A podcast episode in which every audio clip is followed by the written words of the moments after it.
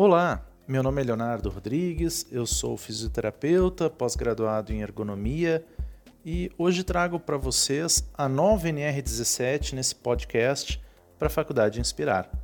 Então, vamos falar um pouquinho sobre a nova NR17. Na realidade, a gente não consegue falar dissociadamente dessa nova norma sem a gente fazer uma analogia com o gerenciamento de riscos ocupacionais a norma ela vai se relacionar diretamente com este novo gerenciamento, que é a nova interpretação da NR1. E esse gerenciamento, ele trabalha com uma característica muito conhecida já da análise da qualidade, que é o planejamento, execução e controle, ou seja, o famoso PDCA. Quando a gente faz um PDCA, a gente faz desde o planejamento, controle e tudo mais, nós vamos passar a ter algumas características nesse GRO que vão se relacionar com essa nova forma de ver a ergonomia. Quando a gente tem um inventário de riscos como um dos primeiros padrões novos do novo, do novo GRO, a gente vai ter que pensar em levantamento preliminar, identificação de perigos, avaliação dos riscos ocupacionais, as medidas de prevenção para poder gerar um plano de ação. E é justamente isso a grande novidade desta nova NR17. Quando a gente está falando em uma nova norma, o grande diferencial é que ela vai fazer análise ergonômica preliminar. Então, esta análise ergonômica preliminar é a possibilidade de fazer um levantamento preliminar dos riscos e perigos para que a gente possa entender a condição básica, aquilo que é simples e resolutivo pode ser colocado já num plano de ação e ser resolvido, e aquilo que não se tem o um entendimento ou não é conhecida a solução ou depende de uma análise mais aprofundada, vai ter que ser feita uma análise ergonômica. Então essa, essa diferenciação ela vai trazer uma agilidade maior no momento que a gente tem a possibilidade de fazer uma análise rápida, um levantamento mais simplificado e resolver algumas coisas mais simples. Vamos, por exemplo, imaginar um trabalho de um balconista ele tem atrás dele uma prateleira que está muito baixa. Tem pesos numa região mais baixa dessa prateleira. A gente não precisa, numa tarefa de um balconista, fazer uma análise super aprofundada para entender um, uma das características mais diretas, que seria que o peso está numa região inadequada.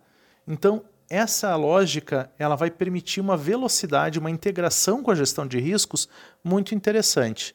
Não que a gente não vá avaliar todos os demais riscos. Mas esse risco inicial eu posso fazer um levantamento preliminar, colocar essa informação, resolver, colocar num plano de ação e passar já por uma implementação de uma forma bem direta. Essa nova lógica, ela vai permitir que depois que sejam implementadas as medidas, a gente faça um controle. Então, essa análise ergonômica preliminar, ela além de tornar rápida, ela vai ter características interessantes, como sendo qualitativa, semi-quantitativa ou quantitativa, ou até uma combinação de todas essas.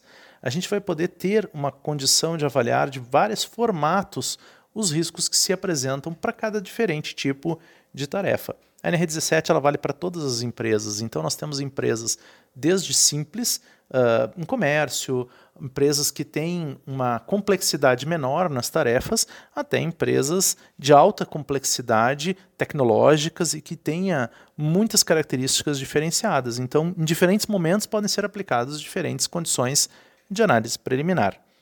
Então, pensando nessa, nessa possibilidade né, de uma análise preliminar, a gente vai ter então uma, uma ET caso quando, né?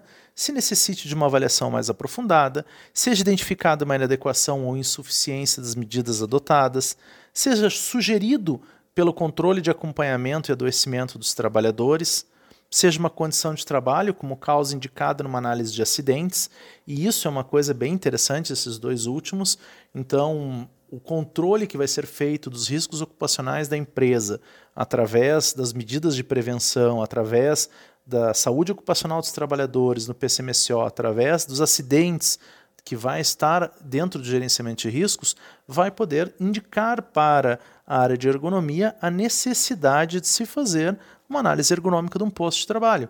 Ou seja, não é suficiente que seja preliminar caso esteja adoecendo pessoas, não é suficiente que seja preliminar caso uh, tenha acidentes. Então, nesses casos, a depender da indicação, conforme a análise feita no gerenciamento de riscos, pode ser necessário que se aprofunde essa análise ergonômica e aí então tem que ser avaliado todos os capítulos da análise ergonômica, tais quais já existiam na NR17. Organização do trabalho, levantamento e transporte de cargas, mobiliário, trabalho com máquinas, equipamentos e ferramentas e as próprias condições ambientais. Então isso tudo tem que ser avaliado e, e aprofundado à medida que se tenha então uma dessas duas situações ou uma necessidade de aprofundar, caso não seja suficientemente simples para que seja já resolvido né, numa análise ergonômica preliminar. É interessante que a ET mais aprofundada ela vai ter que estabelecer algumas fases, né? Análise da demanda, análise do funcionamento da empresa com processos e situações de trabalho, a discussão justificativa para definição de métodos, técnicas e ferramentas adequados. Então tem que ser descrito qual a ferramenta, qual o método que foi utilizado e por quê, né? qual é a condição mais adequada para aquela análise, estabelecimento de um diagnóstico, recomendações para que se possa fazer uma abordagem futura né, e, e, um plano de ação, e a restituição dos resultados, validação e revisão das intervenções, inclusive com a participação dos trabalhadores. É um outro ponto bastante interessante no momento que ele linka uma, uma condição de ser participativo, a qual muitas vezes sempre o pessoal tem dúvida, né? Ah, eu, como que eu faço? é bem simples, a gente tem que fazer as pessoas participarem do processo. Não há dúvidas que a gente vai ter diferentes situações em diferentes empresas, diferentes ramos, diferentes tamanhos de empresa, mas aquele documento que muitas vezes ele era uh, único, né, de papel e que ninguém participou, nesse caso não é mais a proposta dessa nova norma. Essa análise ergonômica preliminar ainda, ela pode sair tanto para a implementação de medidas direto num plano de ação, quanto análise ergonômica também pode sair um plano de ação e implementar medidas. Ambos vão ser acompanhados dentro do gerenciamento de riscos e vão poder ter o controle se está reduzindo ou não o caso de adoecimento, se está tendo evolução ou não, e a partir daí vai se poder então fazer um direcionamento de retorno para a NR17, ou seja, para uma nova AET mais aprofundada, se esse for o caso. Então, resumidamente, a empresa, a partir de agora, desse novo momento, né, eh, está previsto para janeiro de 2022 a inicia, inicializar a nova NR1 e esse gerenciamento de riscos. A partir daí, a empresa tem que ter um inventário de riscos, tem que ter medidas de prevenção, tem que fazer levantamento preliminar e, com isso, implementar medidas e acompanhar essas medidas. A NR17 vai se relacionar fazendo uma análise ergonômica preliminar, seja ela simplificada ou mais detalhada, conforme cada situação. Em algumas situações terá que ter uma ET, ou de uma devolução do GRO através do adoecimento ou acidentes, ou porque a medida é um pouco mais complexa e não sabe se resolver.